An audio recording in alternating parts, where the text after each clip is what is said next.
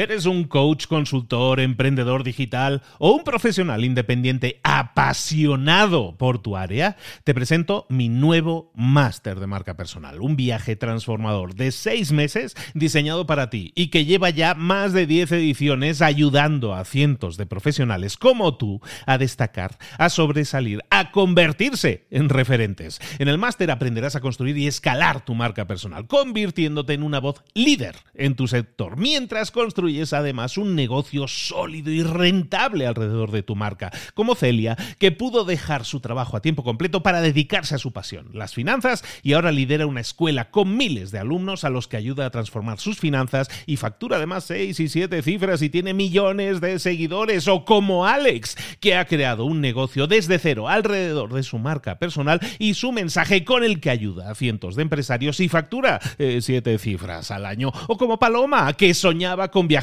por el mundo y que ahora vive como nómada digital con cientos de miles de seguidores y más de 17.000 alumnos. Gracias al máster, su sueño pasó de ser una idea a una realidad rentable y reconocida.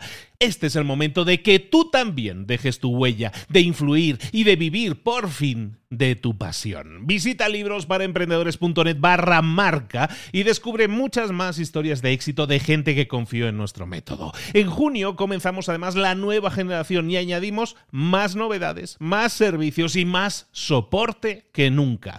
Únete a la élite de profesionales que ya están cambiando sus vidas. ¿Estás listo? ¿Estás lista para desarrollar tu marca personal y ser nuestra próxima historia de éxito? Pues visita librosparaemprendedores.net barra marca y comencemos. Piensa en todas las acciones que realizas. Toda acción que realizas o te acerca a tus metas o te aleja de tus metas. Si te acerca a tus metas, refleja lo que llamaremos tracción. Y si te aleja de tus metas, lo que hace es generar distracción. Tracción o distracción, cómo gestionarlas, cómo identificar aquello que nos distrae, aquello que nos aleja de nuestras metas, entenderlo y evitar esas distracciones nos va a ayudar a estar siempre en tracción, no en distracción. Pero para eso tenemos que convertirnos en máquinas de detectar aquello que nos distrae y eliminarlo de nuestra vida. Convertirnos en personas indistraíbles. Eso es lo que vamos a ver. Así se llama el libro que se llama Indistractable. En inglés no está traducido al español todavía, pero aquí te lo traigo directamente, ya para ti, el libro del año 2019 de Nir Eyal, Indistractable indistraíble, que es el libro que vamos a ver aquí y ahora en Libros para Emprendedores y más. ¡Comenzamos!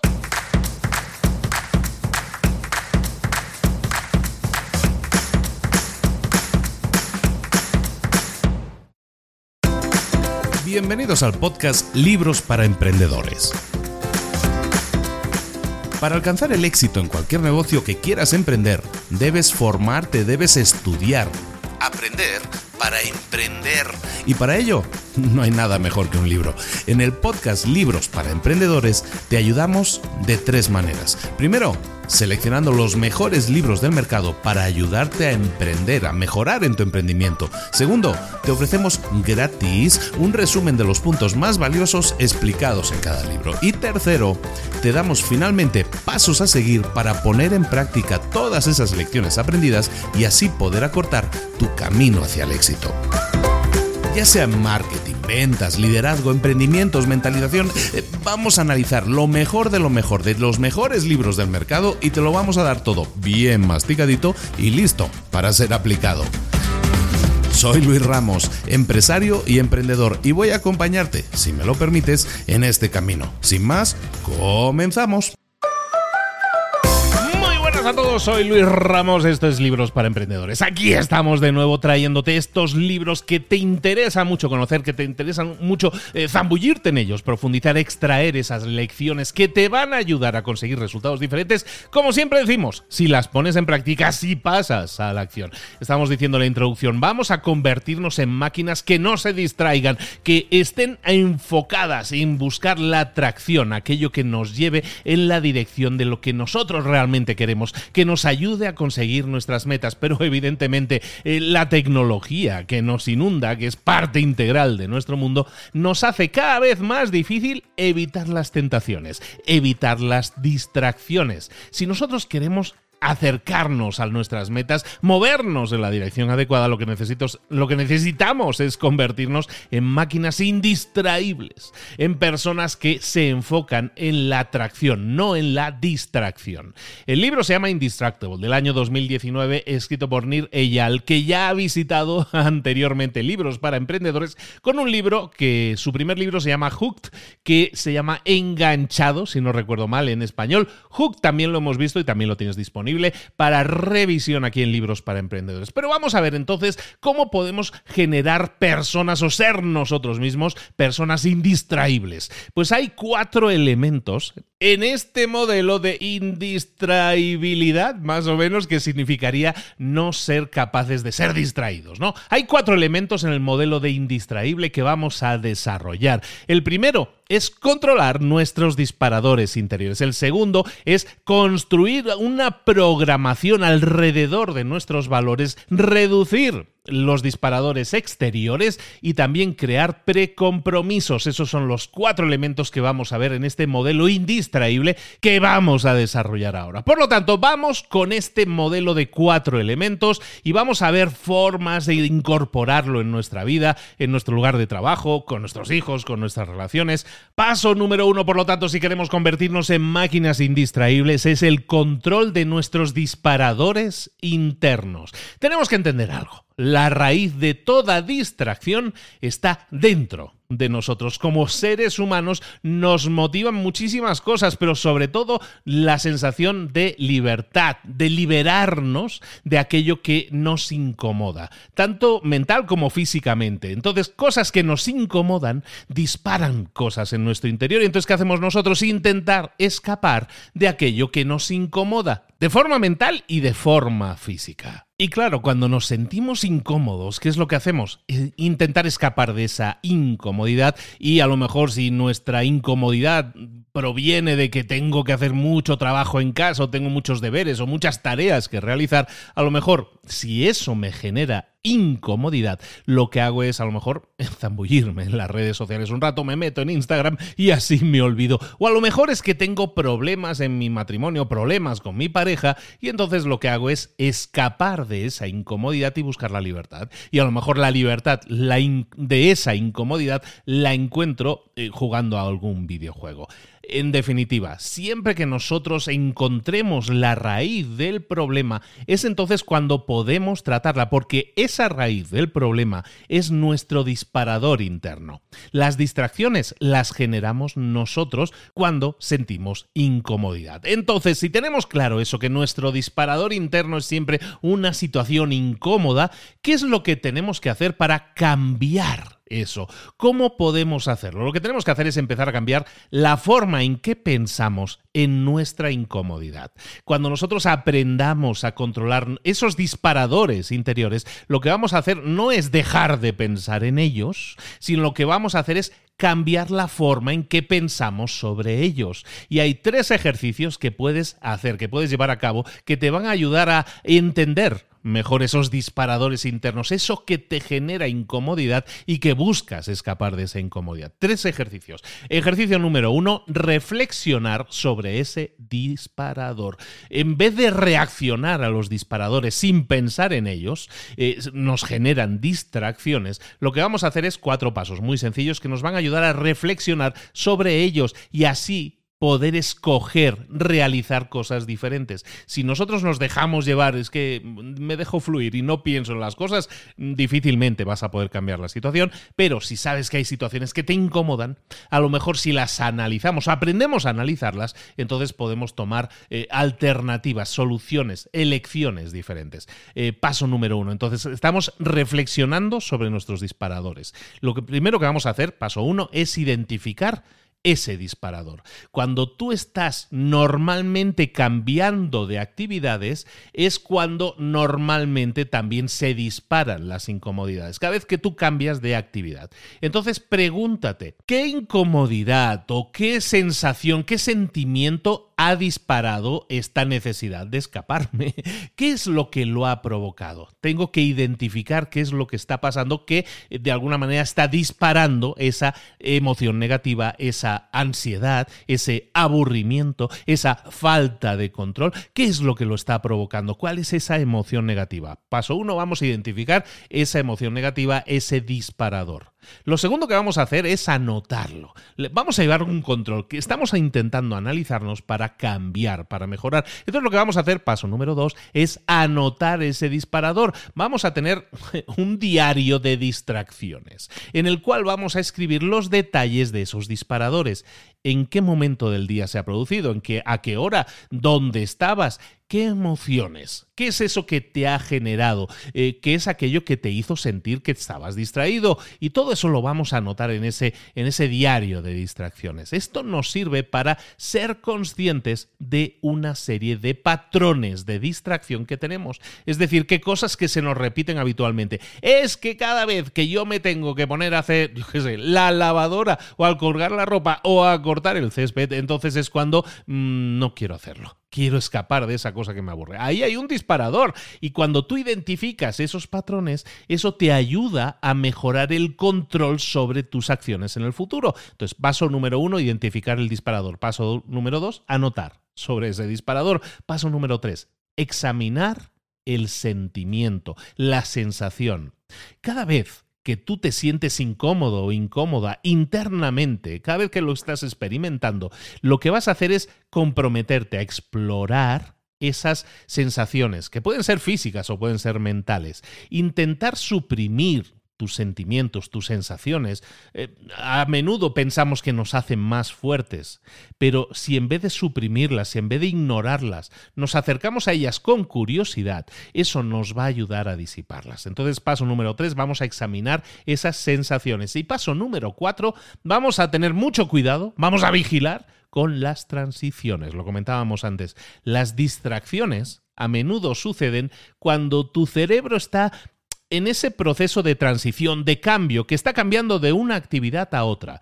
Cada vez que cambias de una actividad a otra, estás cambiando la actividad 1 porque ya la terminaste y pasas a la actividad 2, ahí es cuando empiezas a decir, ay, no me apetece hacer eso, ¿no? La procrastinación, todo eso.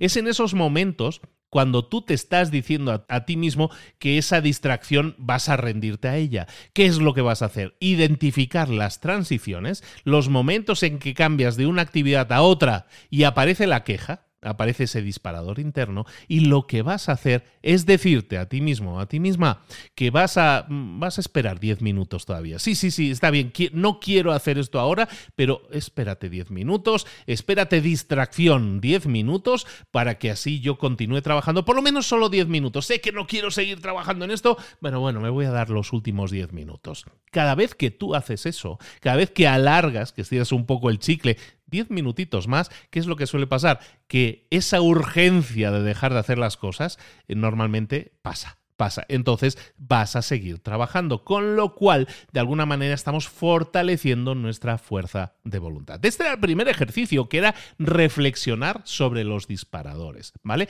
Ese reflexionar sobre disparadores, recordemos, tiene cuatro pasos. Uno, identifiquemos el disparador. Segundo, anotemos el disparador. Tercero, examinemos las sensaciones. Y cuatro, vigilemos con las transiciones. Ahora sí, ejercicio número dos. Vamos a reencuadrar toda esta situación.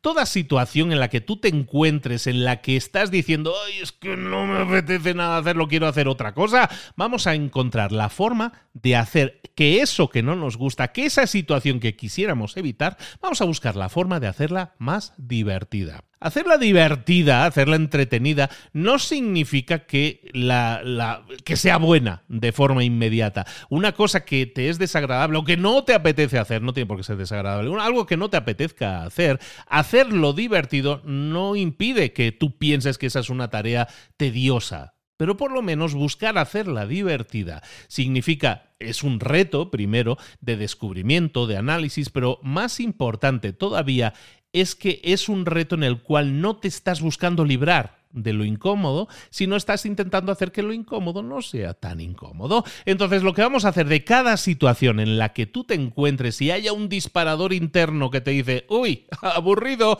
uy, qué frustración, uy, no quiero hacer esto, lo que vamos a buscar es intentar no escapar de esos eh, sentimientos, de esas sensaciones, de esos comportamientos de distracción y lo que vamos a hacer es intentar analizarlo y buscar hacerlo menos desagradable, por decirlo de una manera, menos pesado, eh, más divertido. Y lo vamos a hacer mediante dos pasos. Recuerda, estamos reencuadrando la situación y vamos a hacer dos pasos. Paso uno, vamos a bucear un poco más profundo en esa situación. ¿Y cómo lo hacemos? Analizando esa situación que nos incomoda. Y la vamos a romper en elementos más pequeños, en pasos más pequeños, y los vamos a analizar cada uno de ellos. Esto nos va a permitir tener nuevas perspectivas, nuevos retos que tenemos que superar, pero si nos eh, centramos en piezas más pequeñas, es más posible que podamos corregir esas piezas o cambiar esas piezas. Por ejemplo, a lo mejor tú trabajas en una cafetería y se te hace tremendamente aburrido trabajar en esa cafetería, mejor lo que tienes que hacer es empezar a examinar cada elemento de lo que estás haciendo. Y a lo mejor si estás haciendo un latte macchiato con no sé qué, no sé cuál, con expreso, no sé, no tomo café, no te entiendo mucho de eso. Pero a lo mejor si estás haciendo ese latte perfecto, a lo mejor lo que vas a ver es cómo hacerlo más perfecto todavía. O cómo mejorarlo. ¿Qué tipo de café puedo utilizar? ¿Qué tipo de crema puedo utilizar? ¿Qué dibujo puedo intentar crear? ¿La temperatura del vapor es la adecuada? ¿La puedo regular y eso hace o genera un impacto y lo mejora? Lo que estoy haciendo no es evitar la situación, lo que estoy haciendo es que mi situación se convierta en algo más interesante para mí, algo más constructivo. ¿Y cómo lo hago? Buceando en esa situación, eh, rompiendo en pequeñas partes eso que estoy haciendo, lo del café, y analizando que si la crema, que si el tipo de café, que si la temperatura, y todo eso me permite, no sé si llamarlo divertido, pero lo hace mucho más interesante, mucho más atractivo. Es algo en lo que puedes trabajar para mejorar. Entonces, paso uno, vamos a bucear más en esa situación, analizar cada una de las partes de esa situación, partirla en pequeños trocitos y lo segundo que vamos a hacer es crear algún tipo de reto, crear algún juego que nos permita hacerlo eso más interesante. Vamos a buscar diferentes retos. A lo mejor esto debería incluir algún tipo de limitaciones, algo que, que, pueda disparar tu creatividad, algo que pueda disparar el que tú te sientas con más ganas de hacer las cosas. Por ejemplo, a lo mejor tú tienes muchos ensayos, muchas tareas, muchos deberes que realizar o muchos, eh, yo qué sé, propuestas que tienes que realizar en las próximas semanas para clientes en esa situación te encuentras con muchas cosas que dices, Ay, no me apetece nada, es que no quiero hacerlo, es que tengo mucho trabajo, son demasiado, es como un Everest, es una montaña demasiado alta. A lo mejor lo que puedes hacer es tomar todos esos trabajos, esas propuestas, esos ensayos que tienes que escribir y no intentar machacarte a hacerlos porque sabes que no te apetece, es algo que te incomoda y quisieras huir y quisieras distraerte. A lo mejor lo que puedes hacer es llegar a un compromiso contigo y decir, ¿sabes qué? Voy a hacer de cada uno de ellos 2.000 palabras cada día o 3.000 palabras cada día. Entonces no voy a intentar terminarlo todo a la vez porque no puedo, pero voy a intentar trabajar durante el tiempo que tengo, que son dos semanas para Perfecto. Voy a intentar escribir 2.000, 3.000 palabras cada día de cada uno de ellos. Y de esa manera voy avanzando en todos ellos y de esas maneras no me estoy obligando a decir es que tengo que hacer un ensayo de 20.000 palabras e intentar machacarte y hacerlo todo en una noche porque no vas a poder y vas a intentar escapar de esa incomodidad. ¿Vale? Entonces, recordemos, ejercicio número dos, estamos reencuadrando la situación. ¿Cómo? Primero, eh, analizando esa situación en profundidad y partiéndola en pequeñas partes siempre que podamos. Y lo segundo, hacer que el reto sea más asequible, eh, limitándonos en el tiempo, limitando en el trabajo, repartiendo el trabajo de forma equitativa durante el tiempo que tengamos. Eso nos permite abordar esa tarea sin el tedio, sin el miedo, sin la, eh, sin la reticencia que podemos tener a realizarlo. Otro ejercicio que podemos hacer, recordemos, todo esto lo estamos haciendo en una primera fase en una primera fase de convertirnos en indistraíbles. Esa primera fase es controlar nuestros disparadores internos. Recordemos, hemos visto que lo primero es reflexionar sobre nuestros disparadores, acabamos de ver ahora el segundo ejercicio de cómo reencuadrar las situaciones, y lo tercero eh, se basa en repensar quién eres, pensar de nuevo en quién eres. Y quién eres tiene, tiene unos, eh, unos enfoques muy interesantes que tienen que ver sobre todo con tu fuerza de voluntad y también con las etiquetas que te estás asignando a ti mismo o a ti misma. Analicemos un poco eso. Muchas veces buscamos las distracciones porque creemos que ya no tenemos energía suficiente, que nuestra fuerza de voluntad es una gasolina que se va, eh, que se va acabando, que se va terminando. Entonces, cuando ya me he quedado sin gasolina, pues me rindo a las distracciones. Entonces, pensemos un poco en esa fuerza de voluntad. Mucha gente cree efectivamente que tiene esa fuerza de voluntad finita, que se acaba como la gasolina en el coche. Y a menudo utilizamos eso como una excusa para dejarnos llevar por comportamientos que a lo mejor no son tan saludables. Por ejemplo, a lo mejor tú llegas después del trabajo a casa y dices es que ya no tengo fuerza de voluntad, no tengo gasolina y lo que voy a hacer es chutarme Netflix, me voy a chutar una serie entera en la noche porque no tengo fuerza de voluntad, me eh, quiero apagar mi cerebro, ¿no? Que mucha gente dice a veces. Es, es importante que pensemos que tu fuerza de voluntad no es una gasolina que se desgasta, es una emoción. Y como emoción es algo que viene y que va, que aparece o que desaparece. Y si nos aparece el decir ya no tengo ahora mismo energía o fuerza de voluntad, eso es una emoción que es un recurso y que una emoción como recurso nunca se agota puede aparecer, puede desaparecer, puede irse, puede regresar. Entonces, si nosotros pensamos en la fuerza de voluntad como un recurso, muchas veces vamos a buscar abandonar las cosas porque nos satura, porque no, uy, no tengo ganas o necesito una pausa, me voy a desconectar, con lo cual me distraigo. Por otro lado, si nosotros pensamos en la fuerza de voluntad como una emoción, que viene y se va, lo que podemos hacer es intentar entender esa emoción e intentar gestionarla mejor en esos momentos en los que aparece. Y lo que tenemos que hacer es conocernos un poco mejor y saber que cuando aparece esa emoción, esa emoción de es que necesito una pausa, a lo mejor lo que tenemos que hacer no es intentar abordar el proyecto como un completo, entonces claro, eso nos genera, no queremos hacerlo porque se nos hace demasiado grande, lo que vamos a hacer es partir ese proyecto en partes más pequeñas. De alguna manera, cada vez que nosotros partimos en piezas más pequeñas esa tarea que tenemos que completar y completamos una de esas mini piezas, eso dispara nuestra motivación. Es muy interesante cuando nosotros no queremos hacer las cosas, normalmente es porque vemos que esa, tarea que tenemos que hacer es una montaña muy alta. Pero ¿qué pasaría si nosotros partiéramos esa escalada de la montaña en tramos más cortos? Hacer un tramo más corto, hacer un tramo de no de 2.000 pasos, pero sí de 100 pasos, a lo mejor es mucho más asequible para nosotros. Y el hacerlo, el completarlo, nos dará un disparo de motivación que va a hacer que sigamos, digo, ah, pues mira, se construye lo que llaman el momentum en inglés, ¿no? Ese empuje, ese, e, esa rueda que empieza a girar, que claro, si yo siempre pongo el ejemplo de la, ¿os acordáis de la piedra aquella, la bola de piedra de Indiana Jones, de la primera película, ¿no? Que es una piedra gigante.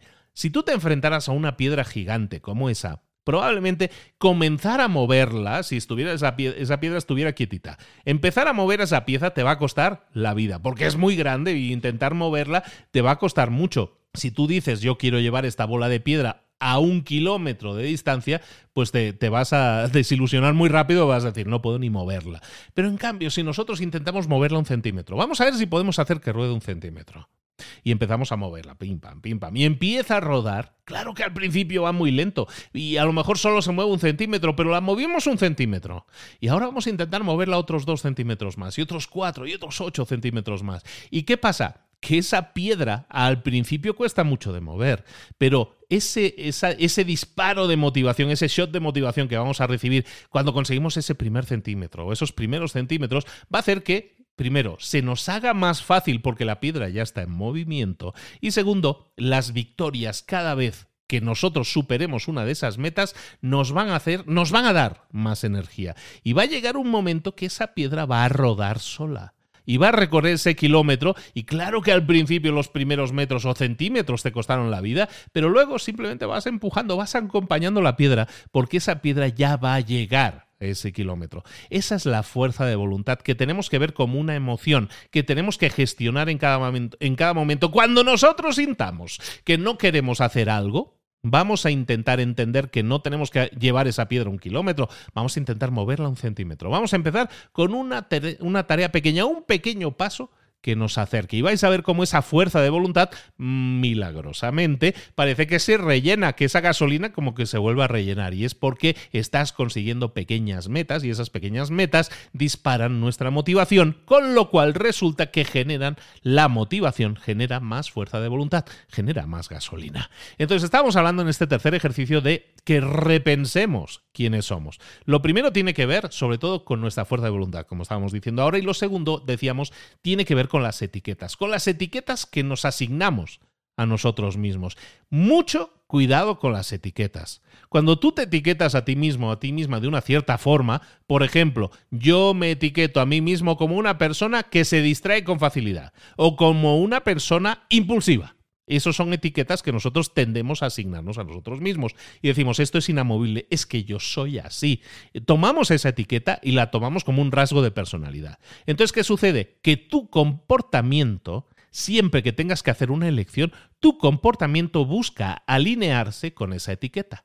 Entonces esto puede ser muy positivo si tu etiqueta es positiva, es decir, si tu etiqueta fuera, no, soy una persona súper enfocada que nunca se distrae, pues eso sería muy positivo porque buscas que todas tus acciones se alineen con eso. Pero ¿qué pasa si eres una persona que se autoetiqueta como yo soy muy distraído, soy una persona muy distraída, soy fácilmente distraíble? Entonces, ¿qué sucede? Que esos comportamientos que tú vas a llevar a cabo, vas a buscar que estén alineados con esa etiqueta, simplemente porque esa es la etiqueta que tú crees que tienes. Entonces, ¿qué tenemos que hacer? con las etiquetas. Tener mucho cuidado, analizar cómo nos hablamos a nosotros mismos y empezar a llamarnos de forma diferente. Llamarte persona más enfocada, llamarte persona indistraíble, por ejemplo, ¿qué va a hacer? Que inmediatamente busques alinearte con eso ser una persona más enfocada o ser una persona con comportamientos de no distracción. Entonces, toda esta primera parte que hemos estado diciendo era la primera parte de esas cuatro partes del sistema. La primera parte era entender cuáles son los disparadores y controlar esos disparadores internos. Es todo lo que hemos visto hasta ahora. Todo lo que hemos visto era parte de ese primer paso. Vamos con el segundo paso. El segundo paso se trata de que construyamos, de que creemos eh, una programación alrededor de nuestros valores una calendarización de todo lo que tenemos que hacer alrededor de nuestros valores. Cada vez que tú haces algo que no está en tu calendario, que no está en tu programación, que no está estructurado, eso es muy fácil que te lleve a distracciones. Distracciones que a lo mejor sientes como urgentes o como necesarias. Pero ¿qué sucede? Muchas veces llega el final del día y sientes que has hecho muchas cosas, pero que no has avanzado, que te has distraído haciendo cosas, pero que realmente no eran las cosas que necesitabas hacer. Es por eso que necesitamos construir una programación. Y la programación, nuestro calendario, debe estar creado alrededor de tres responsabilidades. Esas tres responsabilidades son la primera, tú. La segunda, tus relaciones. Y la tercera, tu trabajo tenemos que pensar en los valores que, rodean cada una de esas responsabilidades, tú, tus relaciones y tu trabajo, en este orden. ¿eh? Eh, lo que vamos a hacer siempre es intentar visualizar un equilibrio entre estas tres responsabilidades para así eh, poder distinguir de mejor manera lo que es tracción y lo que es distracción. Cualquier comportamiento, por ejemplo, que suceda, cualquier acción que tú lleves a cabo, que suceda en un momento que no estaba programado, es decir, yo no tenía programado hacer hoy a las 10 de la mañana determinada cosa, eso es una distracción incluso aunque sientas que es productivo. Tenemos que trabajar muchísimo y ser muy estrictos con nuestra programación. Entonces lo que vamos a ver en esta segunda parte es cómo construir esa programación alrededor de nuestros valores. Hablábamos de tres responsabilidades. La responsabilidad número uno eres tú, la segunda tus relaciones y la tercera tu trabajo. Vamos con la primera responsabilidad. La primera responsabilidad es tú. Si tú estás sufriendo ahora mismo en tu área personal, en el área del tú, eso quiere decir que también tus relaciones van a sufrir y también tu trabajo va a sufrir. Por lo tanto, es básico que tus valores personales los pongas los primeros de todo en tu programación primero de todo, primero de las relaciones, antes que las relaciones y antes que el trabajo, antes que cualquier otra actividad. Por lo tanto, en escoger ese, ese tiempo de valor, esos espacios de valor que rodean el tú, tus valores, se basa en lo siguiente. Lo primero, agendar necesidades básicas. Hay, necesidades básicas como dormir, comer, arreglarse, bañarse, estar limpios. Bueno, esos son necesidades básicas. Entonces, lo primero que vamos a hacer es calendarizar nuestras necesidades básicas, dormir, comer, arreglarse. Eh, esto nos va a ayudar a ver cómo nos estamos cuidando ahora y cómo quisiéramos cuidarnos porque eso es importante. Lo que estamos creando es una programación de un perfecto yo, con las responsabilidades relativas a ese tú. ¿no? Entonces, lo primero que vamos a hacer es calendarizar nuestras necesidades básicas, dormir, comer, etc. Segundo, lo que vamos a hacer es analizar cuáles son esas cualidades que te gustaría tener y cuáles son esos valores que te gustaría adquirir, que te gustaría desarrollar. A lo mejor dentro de tus valores o, necesidades que te gustaría o cualidades que te gustaría desarrollar, a lo mejor es el mindfulness o a lo mejor es el ejercicio, estar saludable. Entonces, si eso es así, a lo mejor si es el mindfulness, a lo mejor vas a tener que agendar 15 minutos de reflexión todas las mañanas o 30 minutos. A, lo mejor eh, decíamos, si, si, lo que buscas es estar en forma, estar más sano de lo que estás ahora, a lo mejor lo que vas a hacer es agendar una hora de caminata todas las mañanas, o una hora de gimnasio o de, de cierta actividad física que te ayude a estar en forma. Entonces, responsabilidad número uno es el tú. Y siempre vamos, primero, necesidades básicas, las agendamos. Segundo, cualidades que queremos desarrollar o que queremos cuidar más, las agendamos. Eso nos lleva ya a la segunda responsabilidad. Ya hemos cuidado de nosotros, de nuestra primera responsabilidad, que es nosotros. Nuestra segunda responsabilidad son nuestras relaciones. Y aquí tenemos que llegar a compromisos no negociables con tus relaciones. Y esas relaciones pueden ser con tu familia, con tus amigos. Tienes que tener compromisos semanales para cuidar y desarrollar y, regar para que sean cada vez mejores tus relaciones personales. Entonces, ¿cómo lo vamos a hacer? Familia y amigos. Lo vamos a distribuir así. Primero, familia. Vamos a agendar tiempo indistraíble con tu familia, con tus niños, con tu pareja. Ese tiempo es un compromiso es algo que tú estás agendando y que no se puede, todo lo que esté en tu agenda es sagrado. Entonces esos compromisos con tu familia, con tus niños, con tu pareja, es algo que no puedes alejar de ti, que no puedes eliminar por cualquier otra actividad. Es tiempo que se respeta. No va a ser interrumpido ni por mails, ni por redes sociales, ni por nada. Es tiempo con ellos. Si es tiempo con tus niños, oye, pues a lo mejor vas a buscar una serie de horas todos los días y los sábados y los fines de semana en los cuales no va a haber aparatos y vas a estar con ellos de forma completa. A lo mejor es con tu pareja, a lo mejor tienes que buscar ese tiempo deliberado para disfrutar con esa persona con la que has escogido estar. Y a lo mejor eso significa noches de cita toda la semana, proyectos en los que queremos trabajar juntos los dos, ese tipo de cosas no son negociables y las vamos a meter a continuación también en nuestra agenda, en nuestro calendario. Los siguientes son los amigos. Estamos en la responsabilidad 2 todavía, la de las relaciones. Nuestros amigos. Nuestras amistades muchas veces no las cuidamos como deberíamos. Claro que todo el mundo necesita una pareja o necesita tiempo con sus hijos o con su familia. Claro, sí, pero también necesitamos darle mantenimiento a nuestras relaciones personales de amistad, porque si no se van apagando, se van disipando. Entonces tienes que planear con tus amigos cosas para hacer, eventos, partidos de pádel, lo que sea que vayas a hacer, partiditos de, de o asar unas carnes los fines de semana. Eso es algo que vas a tener que programar y forzarte a hacer como algo, como un compromiso que dices, mira, yo qué sé, compromiso semanal, todos los domingos me voy a reunir con mis amigos, todos los jueves voy a ir a jugar al tute con mis amigos, o a la bolera o al boliche, como se llame en tu país. Ah, básicamente lo que hacemos es programar eventos que sucedan de forma automática todas las semanas, como grupo. Aunque a lo mejor una semana te la pierdas, bueno, no pasa nada, pero es parte de un compromiso que tú estás adquiriendo con ese grupo. Lo mismo con esos amigos que no ves hace mucho tiempo. Lo mismo con decir todas las semanas voy a reservar una hora en la cual me voy a intentar poner al día por mensaje, aunque sea, o por llamada, mucho mejor, con aquellas personas que están lejos y no puedo ver directamente. Pero quiero estar conscientes de cómo les va la vida, cómo están esos problemas que están enfrentando, cómo los están solucionando. Quiero saber de ellos y quiero que ellos sepan de mí.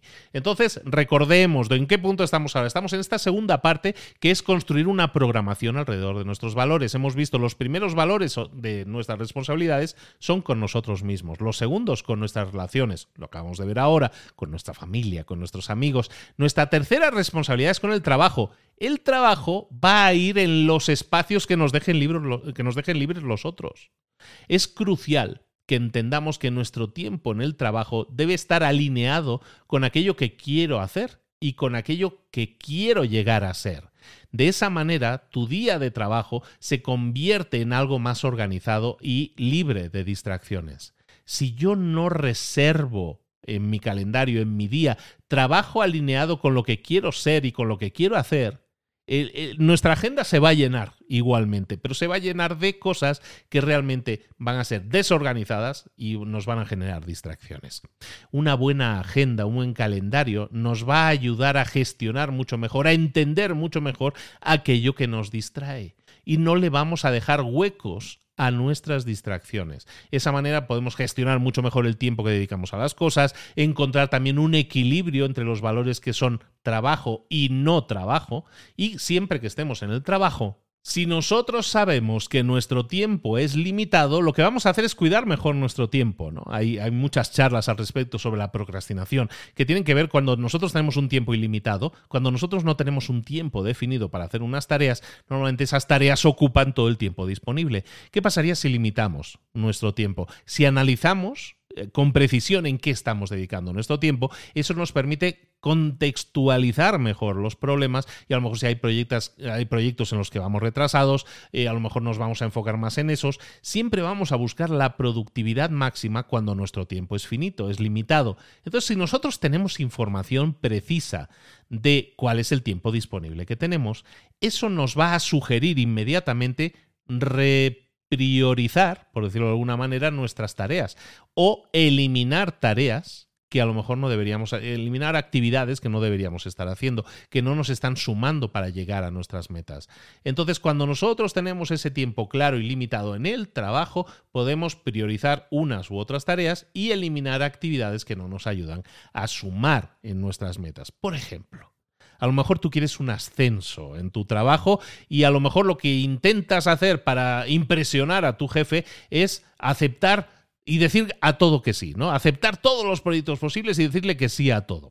Eso hace que cada vez se sienta uno más desorganizado, se siente más saturado, más superado. ¿Por qué? Porque intentas decirle sí a todo, porque lo que quieres es una promoción, un ascenso, para, porque quieres demostrar a tu jefe lo potente que eres trabajando tu jefe, si entiende tus motivaciones y entiende tu programación, entonces puede entender que no tomes todos los proyectos, sino solo aquellos que realmente generen un resultado para la empresa. No se trata en el trabajo de que hagamos muchas cosas, sino de que hagamos las cosas adecuadas. Por ejemplo, a lo mejor en tu empresa lo que se busca actualmente es generar más ventas. Pues entonces lo que tenemos que hacer es realizar todas aquellas tareas que nos ayuden a disparar nuestras ventas y que lo hagan y que consigan resultados en menos tiempo. Y a lo mejor hay otros proyectos que a lo mejor no son tan interesantes para aumentar nuestras ventas. Entonces, no va a hacer nada por ti el dedicarte a un proyecto que no aumenta las ventas, que no genera resultados para la empresa. Si, si hay algo que podemos no hacer porque de esa manera eh, estamos evitando, estamos ganando tiempo, oye, pues no vayamos a hacerlo. Y eso, generar resultados, nunca va a herir, nunca va a dañar tus posibilidades de obtener un ascenso. Al contrario, las va a beneficiar. Entonces, recordemos, estamos hablando, repito, de responsabilidades y cómo agendarlas. Vamos a buscar solo agendar aquellas tareas en el trabajo que nos sirvan para conseguir resultados reales y vamos a eliminar aquellas que no lo hagan. Eso en el trabajo. Fuera del trabajo, recordemos, todo ya estaba programado. Hemos programado primero lo que era mejor para nosotros, nuestra responsabilidad con nosotros mismos, luego con nuestra familia y amigos.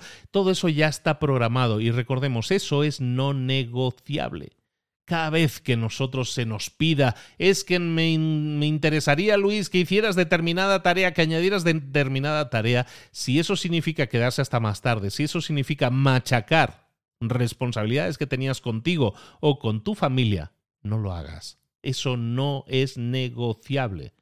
Y tu jefe lo va a entender y lo tiene que entender porque lo que te está pidiendo es que sacrifiques tu vida personal en pos del trabajo. Eso es algo que ningún jefe te debería pedir. Eh, estoy claro en el sentido de que eh, tengo muy claro que, que eso no es así en la realidad y que hay muchos jefes que se les dice que sí a todo, porque pensamos que tener al jefe contento es decirle que sí a todo. Eso no es así. Tener al jefe contento es generar resultados y empecemos a medir las cosas por resultados, no por quedar bien. Eso es muy del siglo XX, pero estamos ya en el siglo XXI desde hace un tiempillo ya. Ya es importante que empecemos a trabajar las cosas de forma diferente. Entonces, a nivel logístico, ¿cómo vamos a llevar a cabo los ajustes que tengamos que hacer en nuestro calendario, en, nuestro, en nuestra libretita de trabajo, en nuestra libretita de tareas, que, en las cuales estamos asignando tareas a, tiempo, ¿no? A tiempo concreto, ¿no? A día y hora concreta. Lo primero que vamos a hacer es mm, reflexionar sobre nuestras tres responsabilidades que somos nosotros mismos, nuestras relaciones y luego nuestro trabajo. Y lo que vamos a hacer es reajustar el calendario que estás utilizando ahora de forma que refleje estas nuevas responsabilidades para ti o estas nuevas prioridades para ti. Entonces, ¿cómo lo vamos a hacer? Nos vamos a hacer tres preguntas. Primero, ¿qué es lo que está funcionando y no está funcionando en mi programación actual? Seguramente hay áreas en las cuales estás desgastando, te estás dedicando demasiado tiempo, o otras áreas en las que ves que estás dedicando demasiado poco tiempo. Entonces, identifica qué es lo que está funcionando y no está funcionando actualmente en tu programación actual. A continuación, pregúntate qué actividades se alinearían mejor con mis valores, con mis prioridades. Empieza a pensar en esas porciones de tu día en la cual estás sacrificando tus valores en un área o en la otra e imagina qué actividades deberías realizar, que a lo mejor son diferentes de las que estás llevando a cabo ahora, si a lo mejor te estás quedando clavado o clavada en alguna responsabilidad. Y lo tercero que te vas a preguntar es, ¿cuánto tiempo quiero asignar a cada una de mis responsabilidades. Lo que vamos a hacer es pensar en formas de agendar mejor nuestro tiempo de forma que podamos tener ese equilibrio entre nuestros valores personales, nuestros valores de relaciones, nuestras responsabilidades con el trabajo y de esa manera podamos restringir unas o potenciar otras. Cuando tú te respondes a estas preguntas, se te va a revelar cómo sería tu programación, tu día ideal cómo deberíamos dedicar nuestra semana, cuál es nuestra semana ideal, nuestro mes ideal, también nuestro año ideal. Entonces lo que vamos a hacer es construir esa programación ideal basada en dos elementos esenciales de la programación indistraíble. El primero es el time boxing, que se llama. El, el, time boxing básicamente es una manera de organizar tu calendario dedicando bloques de tiempo a actividades específicas. Por ejemplo, tú vas a crear un time box, que es una caja de tiempo, básicamente es una reserva de tiempo que sea leer con los niños. O vas a crear otra caja de tiempo que sea em, revisar los mails. El time boxing nos sirve para dos cosas. Nos permite, uno, equilibrar nuestras responsabilidades, porque estaremos limitando el tiempo que podemos dedicarle a una determinada actividad y decir, ya hasta aquí, era una hora lo que tenía para hacer. Bueno, pues hasta, no, no vamos a hacer lo que hacemos normalmente de hasta que la termine, aquí me quedo. No, no, no vamos a encajonar, que eso significa time box, nuestro tiempo, ¿no? Vamos a encajonar nuestro tiempo en tiempos dedicados a diferentes responsabilidades. Entonces nos sirve, uno, para equilibrar nuestras responsabilidades y dos, nos sirve para apegarnos mucho más a aquellas cosas que deberíamos estar haciendo. Primero decidimos qué es lo que deberíamos hacer y luego cuándo lo vamos a hacer. Y eso entonces lo vamos a llevar a la práctica porque vamos a respetar nuestro calendario. ¿Vale? Entonces, elemento uno que vamos a tener en cuenta en estas programaciones, primero, el time boxing. Y lo segundo, el segundo elemento muy importante es que no vamos a dejar espacios en blanco en nuestro calendario.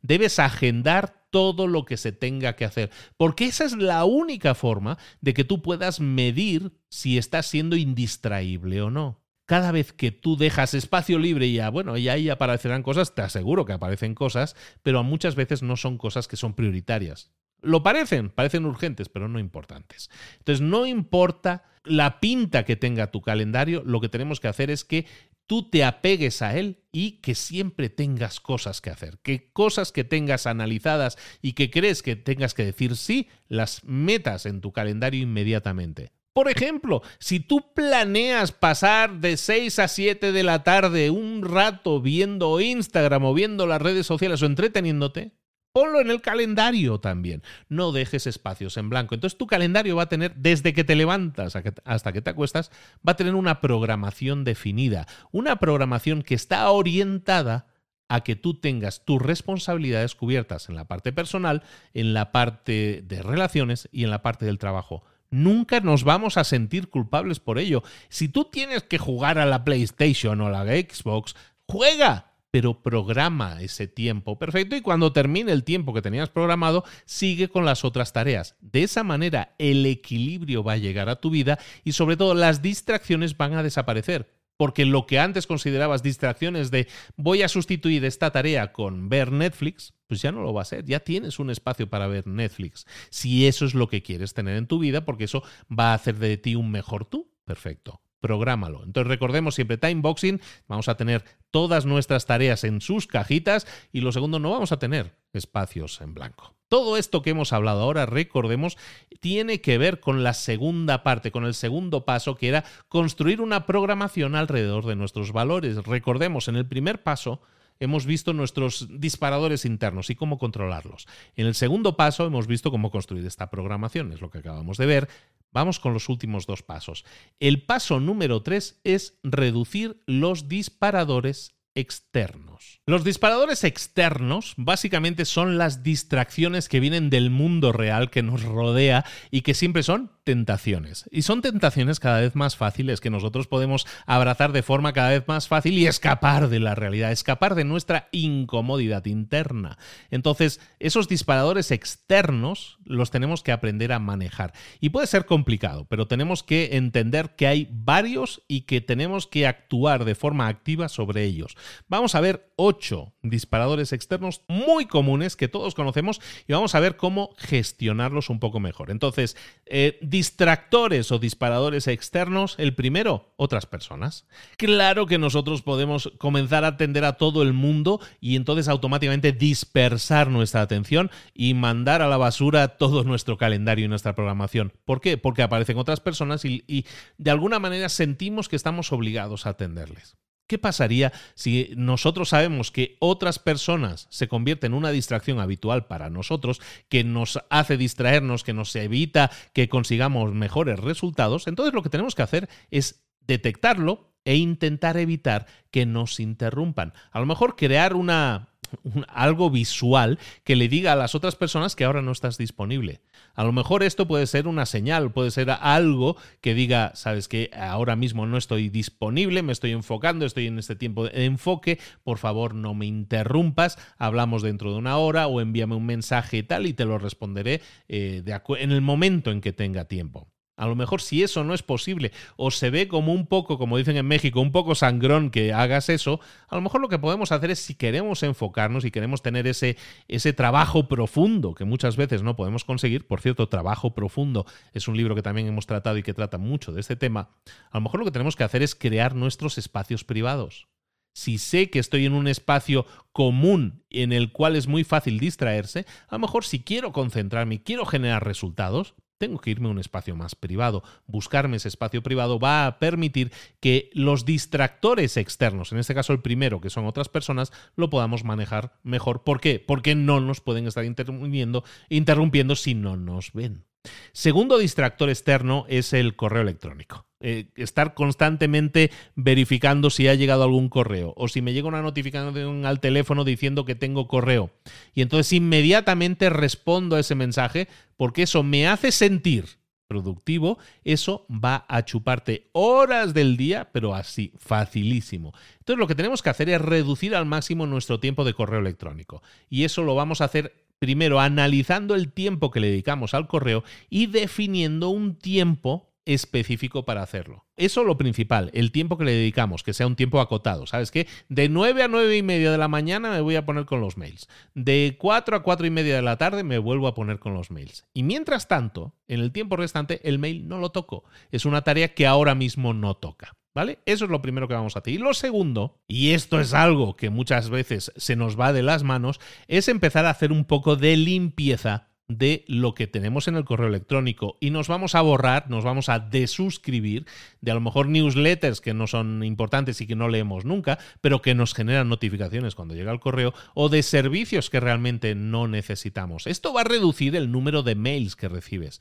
y eso también nos puede ayudar a tener menos distracciones. Si además hay toda una serie de mails que recibes habitualmente que sabes que te generan notificaciones que son distractores, a lo mejor puedes crear automatizaciones, esto es muy fácil con Gmail y compañía, automatizaciones que digan, cuando llegue un correo de tal persona o de tal empresa o de tal contenido, esto me lo guardas en tal carpetita. Y eres una carpetita que sabes que tú vas a revisar eh, a las cuatro y media de la tarde. Y esto otro que me llegue de este otro, de este otro envío, de esta otra persona, lo vas a meter en esta otra carpetita y, tú sabes que esa carpeta es la que revisas de 9 a 9 y media de la mañana.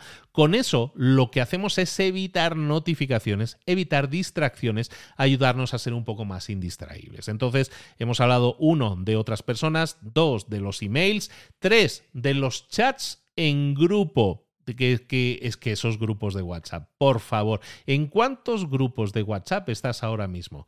Tenemos que poner límites a esos grupos. Esos grupos normalmente van a estar publicando, haciendo publicaciones constantemente y están generando distracciones también constantemente. Entonces, lo primero que vamos a hacer es mantener el número de grupos al que estamos suscritos lo más pequeño posible.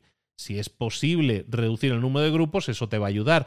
También en los grupos en los que tú estés encargado de la gestión, vamos a restringir para que no esté lleno de gente, sino que solo estén las dos o tres personas importantes que tú necesitas en ese grupo. Y luego, recuerda, quitemos notificaciones de esos grupos y solo revisemos en un horario concreto y definido lo que se esté publicando en ese grupo. A lo mejor, pues de 4 a 4 y media estábamos viendo el mail, pues de 4 y media a 5 podemos ponernos con los chats grupales.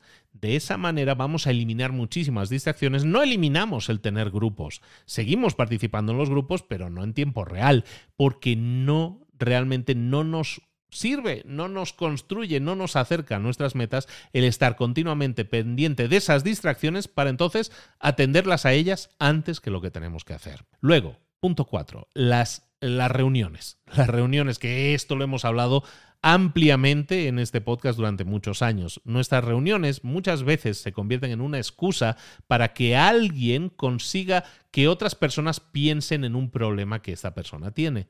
Es decir, yo tengo un problema, entonces voy a reunir a todo mi equipo para que me ayuden pensando todos juntos sobre ese problema. Eso va a interrumpir las programaciones de esos empleados. Y los empleados que tengan que estar en esa reunión, pues a lo mejor van a estar muchas veces en, en reuniones poco productivas, en las que hay muy pocas ideas que aportar, en lo que hay simplemente que generar una opinión.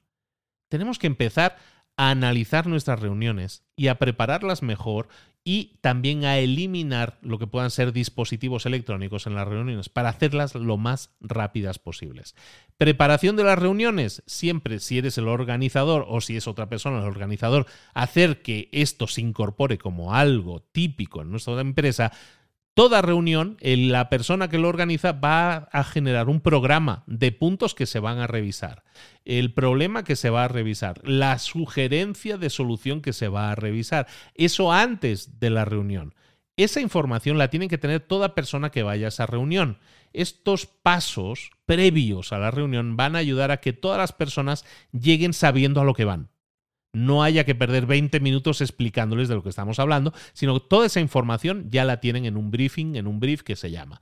Y luego, como decíamos, vamos a, a, prohibir también aparatos, dispositivos electrónicos, vamos a buscar que la gente anote con papel, porque eso nos ayuda a que las personas no se distraigan. Si yo estoy anotando con el teléfono o tengo el teléfono en la mano mientras estoy en una reunión, es muy fácil que me distraiga. Con lo cual la reunión, si todos los asistentes hacen lo mismo, va a durar mucho más de lo necesario. La quinta distracción externa que tenemos que controlar tiene mucho que ver con esto que hemos estado hablando, son los teléfonos, los teléfonos celulares, los teléfonos móviles, los smartphones, como le queramos llamar. Probablemente es la cosa más distractora que existe en tu vida. Claro que es una herramienta útil, claro que nos ayuda con multitud de tareas, pero cada vez que maximizamos el uso de nuestro teléfono como herramienta, también estamos maximizando el número de distracciones que nosotros vamos a recibir. ¿Qué es lo primero que vamos a hacer? Por lo tanto, con nuestro teléfono vamos a reacomodar nuestras aplicaciones. Esto significa, en algunos casos, borrar las aplicaciones que ya no te sirven, que ya no necesitas. No necesitas tener una aplicación ahí por si acaso.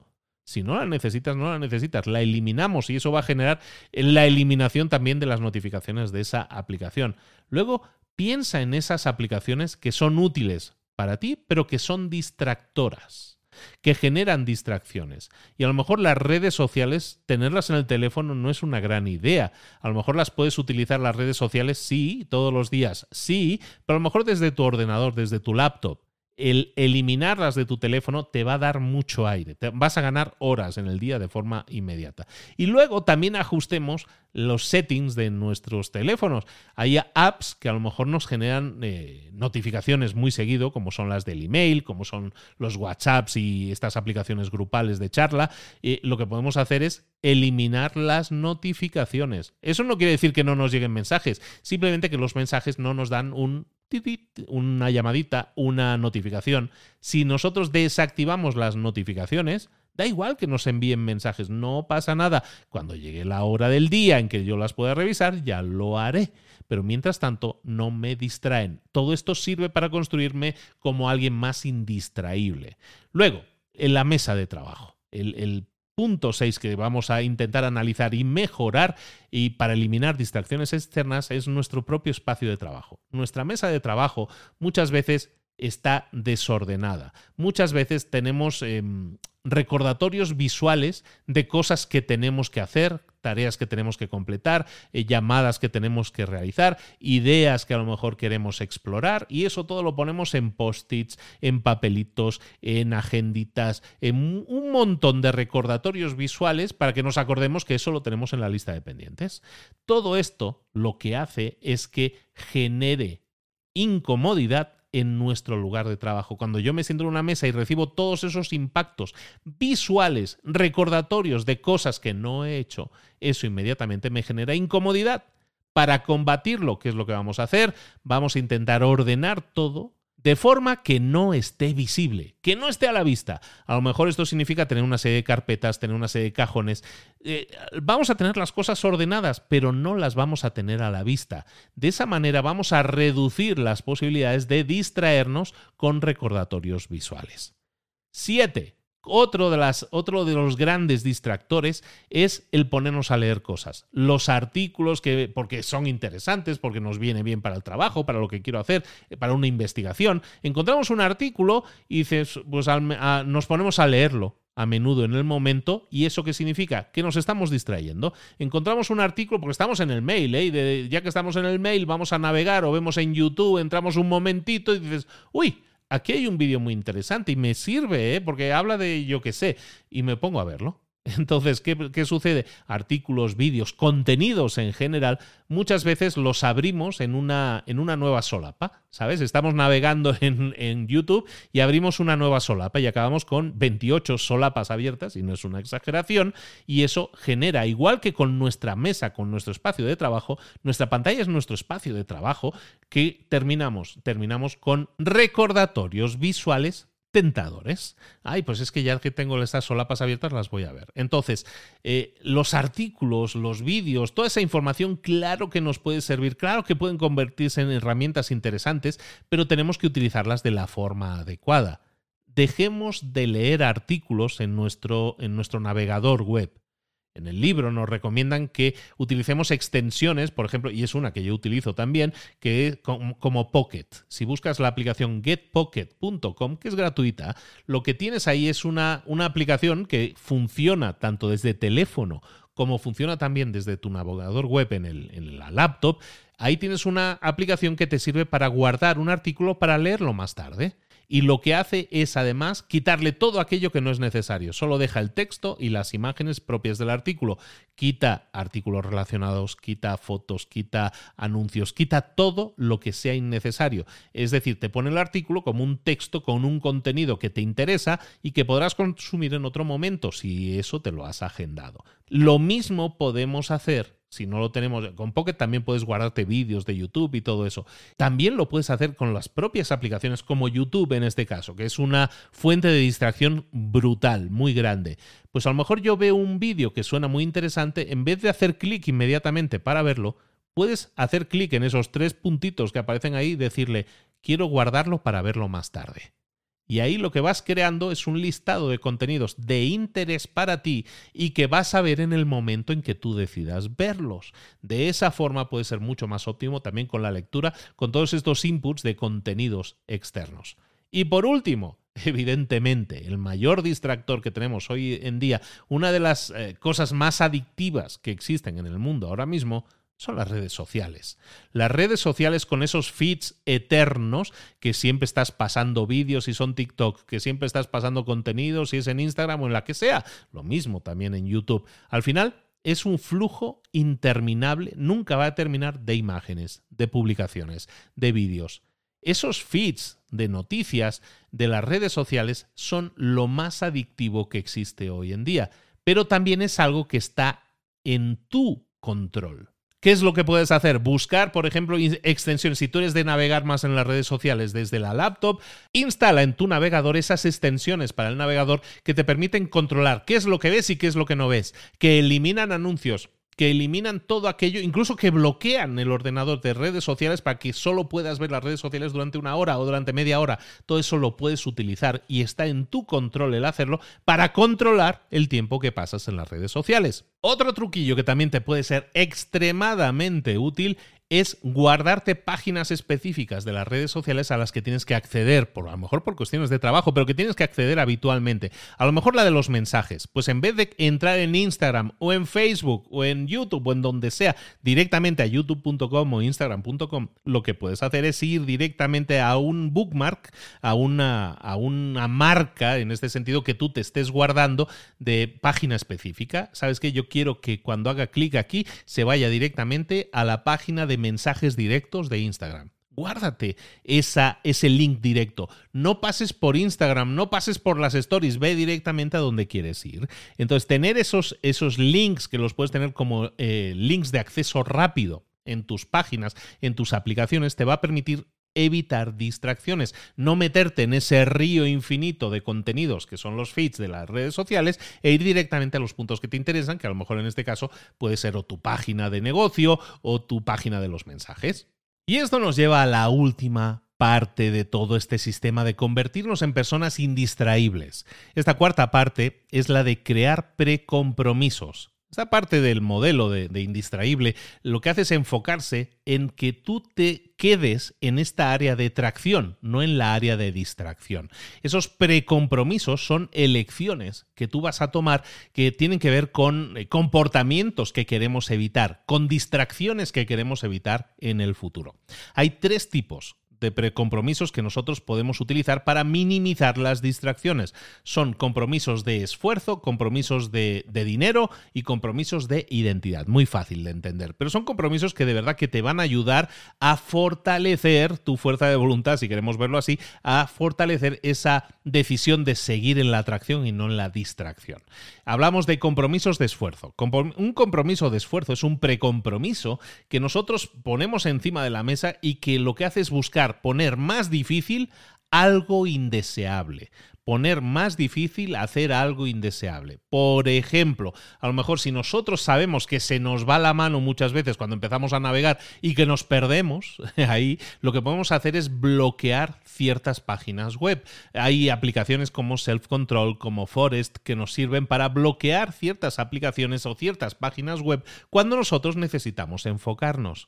Y algo que también es un compromiso de esfuerzo que nosotros podemos realizar es la rendición de cuentas. rendir cuentas a otra persona. Por ejemplo, si tú sabes que te distraes mucho porque ahora estás trabajando mucho desde casa por tu perfil de trabajo, no trabajes solo. Pídele a un amigo que trabaje en tu casa contigo y que venga a trabajar esa oficina que tienes en casa para que de esta manera ambos estén más enfocados, que uno vigile al otro y diga, Chato, que te has puesto a ver Instagram. No, deja el Instagram, vamos a terminar esto.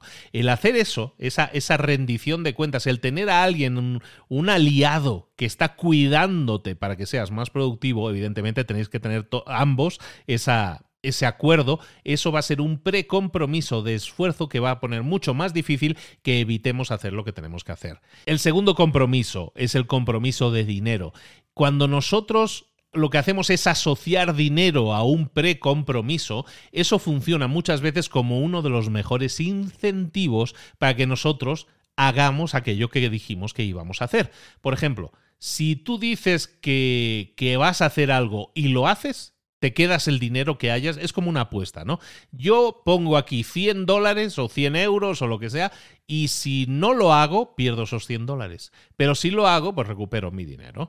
Y entonces, ¿qué sucede? Que esto genera una presión para muchos muy grande. Evidentemente tienes que apostar algo que te duela un poco perder, ¿no? Por ejemplo, si tú sabes que tienes que ir al gimnasio todos los días y dices, cada vez que yo falle, cada vez que yo no vaya al gimnasio, lo que voy a hacer es poner este este billete de 20 euros o de 20 dólares, lo voy a quemar.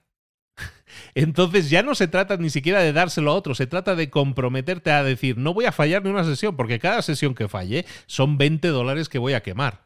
Y a lo mejor, otra cosa que puedes hacer y que está relacionada con la anterior, es decir, y si no fallo, esos 20 dólares, en vez de quemarlos, lo que voy a hacer es dedicarlos a un entrenador personal, que a lo mejor me cuesta 20 dólares, si fuera ese el precio, y que de esa manera lo que voy a hacer es conseguir mis resultados más rápido. ¿Ves cómo podemos asociar cosas que tengan que ver con pactos de esfuerzo, como lo que hemos visto antes, ¿no? De la rendición de cuentas, con pactos también de dinero. Siempre el asociar dinero a un compromiso es uno de los mejores incentivos. Yo recuerdo hace tiempo, fijaros, hace unos años, yo recuerdo este, mm, ¿cómo se llama? Tim Ferris, el de la semana laboral de cuatro horas, en su página web. Eh, promocionó o creó un movimiento alrededor de ponerte a dieta, ¿no? Para perder peso, porque él estaba con un libro que se llama For Our Body, que hablaba de dietas para perder peso y tal, ¿no? Entonces decía, a ver, todos aquellos que se quieran unir a una a un grupo en el cual vamos a trabajar todos en perder peso, ¿no? Mediante la implementación de esta dieta. Quien quiera entrar en este grupo se tiene que comprometer a perder X cantidad de peso en un mes, no recuerdo exactamente, en un mes. Y lo que hacías era ir a una página y en esa página tú dejabas bloqueados 100 dólares. Esos 100 dólares eran como tu entrada a este club. Esos 100 dólares no los perdías. Si tú llegabas a tu meta de pérdida de peso, que era un porcentaje, me parece, de tu, de tu peso, de tu masa, si tú perdías ese peso, tú recuperabas el dinero y además ganabas parte del dinero de los otros que no habían cumplido su promesa. ¿Sí me explico? Es decir, entraban mil personas. Pues de esas mil personas, todos poníamos 100 dólares. Pues a lo mejor había 300 personas que cumplían con su compromiso y 700 que no. Entonces, ¿qué sucedía? Los, de, los 300 que sí cumplieron recuperaban sus 100 dólares y además se repartían los 100 dólares de los otros 700. Con lo cual a mí yo sí cumplí la meta, me metí ahí, cumplí la meta y me parece que yo había depositado 100 dólares y recuperé como 160, 170. O sea, fue un gran negocio y eso me generó, pues, oye, pues esto está muy bien, me gusta mucho este tipo de, compromisos de dinero. Entonces, eso es algo que tú también puedes realizar. Eh, no tiene por qué ser en una página web, puede ser con otra personas o puede ser contigo mismo, contigo misma, pero ese precompromiso va a actuar como un incentivo muy deseable para que te mantengas en la línea, para que no te salgas, para que no te bajes del tren. Vamos a terminar con el último compromiso, que es el compromiso de identidad, que de alguna manera ya lo hemos mencionado anteriormente cuando hablábamos de las etiquetas. Estos pactos, estos acuerdos, estos compromisos que nosotros hacemos tienen que alinearse con comportamientos que tienen que ver con nuestra identidad deseada si yo quiero ser una persona más sana y quiero que esa sea mi identidad, como hablábamos antes en las etiquetas, entonces mis comportamientos, mis acciones van a estar alineados con el ser una persona sana. Entonces, si yo quiero ser una persona que no, se distraiga fácilmente, si yo quiero ser una persona indistraíble y quiero que eso sea parte integral de mi identidad, lo que voy a hacer es describirme a mí mismo como lo que quiero ser, una persona indistraíble. Y lo que voy a hacer es no tolerar ninguna notificación, ninguna distracción. No voy a tolerar nada que me saque de mi compromiso. Evidentemente ese es un trabajo que tiene mucho que ver con fuerza de voluntad, también con hábitos, con cosas de las que hablamos constantemente y que nos van a ayudar a ser mejores. Pero si nosotros llegamos a ese compromiso, a ese acuerdo de identidad, y eso tiene un peso suficiente porque es algo que de verdad es algo que queremos ser, es una etiqueta que queremos adquirir, entonces va a ser parte integral de tu identidad, esa etiqueta que tú asumas como propia, y lo que vas a hacer es no tolerar distracciones. Recuerda, cuando tú escoges hacer algo, puede ser tracción o puede ser distracción. Tú escoges qué es lo que quieres hacer y si está alineado con quien eres o con quien quieres llegar a ser. Ser una persona indistraíble al final está siempre al 100% en tu control, está en tus manos. ¿Lo haces o no lo haces? Depende solo y exclusivamente de ti. Lo dejamos aquí. Espero que te haya gustado mucho. Este es el libro Indistraíble, Indistractable. Lo tenéis también enlazado en las notas del episodio. Indistractable es el libro que hemos visto hoy en Libros para Emprendedores. Recuerda, tienes cientos de libros también analizados, también resumidos. También intentamos, como decimos aquí, ¿no? Masticaditos y listos para ser aplicados. Pero todo depende de ti, de que lo pongas en práctica y pases a la acción. Hoy hemos visto un montón de estrategias y tácticas que puedes aplicar ahora mismo. Todo depende de ti el hacerlo vamos a empujarnos un poco a hacerlo, vamos a intentar convertirnos en esa persona, en esa mejor versión de nosotros mismos, como nos decía este libro y muchos otros libros que tienes en nuestra biblioteca virtual de libros para emprendedores. Espero que te haya gustado mucho. Solo te pedimos una cosa a cambio, recuerda, si esto lo estás escuchando en Spotify o en Apple Podcast y todo eso, en todos ellos tienes ahí eso de las estrellitas que puedes votar. Vótame con cinco estrellas si te ha gustado, si te ha servido, si te ha sumado, déjanos comentarios, esos feedbacks también nos los puedes dejar ahí en Apple Podcast, en Evox, en varias plataformas puedes dejar comentarios y si no, déjanos cinco estrellas. Simplemente haz clic sobre libros para emprendedores, sobre nuestro nombre del podcast y ahí justo debajo vas a ver las estrellas. Haz clic ahí, déjanos cinco estrellas y lo que estás haciendo no es ponerme a mí una estrellita, eh, de alguna manera virtualmente sí, cinco estrellitas, pero lo que estás haciendo es haciendo que, nuestro podcast sea más relevante, que ya lo es y mucho, eh, pero que sea mucho más relevante para muchas personas que no lo conocen todavía. Lo cual, dejarme cinco estrellas a ti, a mí lo que consigue es que tú te conviertas en un propagador de buen rollo, de buena voluntad, de buena información para muchas otras personas. Yo que te lo agradezco y muchas otras personas que también te lo van a agradecer. Cinco estrellitas, ya sabes, ahí en la plataforma en la que estés escuchando esto. Nos vemos la próxima semana con un nuevo resumen. Estamos ya terminando este año 2022. Si escuchas esto eh, más adelante en el tiempo vas a decir, pero si estamos en el 2025, bueno, pues hola, gente del futuro. Estás viendo esto, estás escuchando esto más adelante, está bien, pero nosotros estamos ya terminando el año y vamos a terminar este año con una recta final de contenidos que te van a enamorar. Pero como siempre, te sirven o no te sirven, depende de lo que hagas sobre ellos. Está muy bien coleccionar información, pero lo, está mucho mejor coleccionar menos información y coleccionar más acción. Más tracción, menos distracción, como veíamos en el libro de hoy. Por lo tanto, la próxima semana más libros. Se acerca el especial de Navidad. Se hace, como siempre, hacemos un especial de Navidad en el que te voy a leer un libro entero. Ya tengo decidido cuál es el libro entero que vamos a leer. Y no te puedo decir cómo se llama, lo vas a descubrir muy pronto. No te los pierdas, de verdad que te van a sumar mucho. Y ya tengo la lista de los primeros seis meses de 2023 de todos los libros que vamos a hacer y son impresionantes, grandísimas herramientas de mejora de crecimiento personal y profesional si los pones en práctica, si pasas a la acción. Me voy, ya te dejo. Besos y abrazos. Un saludo de Luis Ramos. Hasta luego.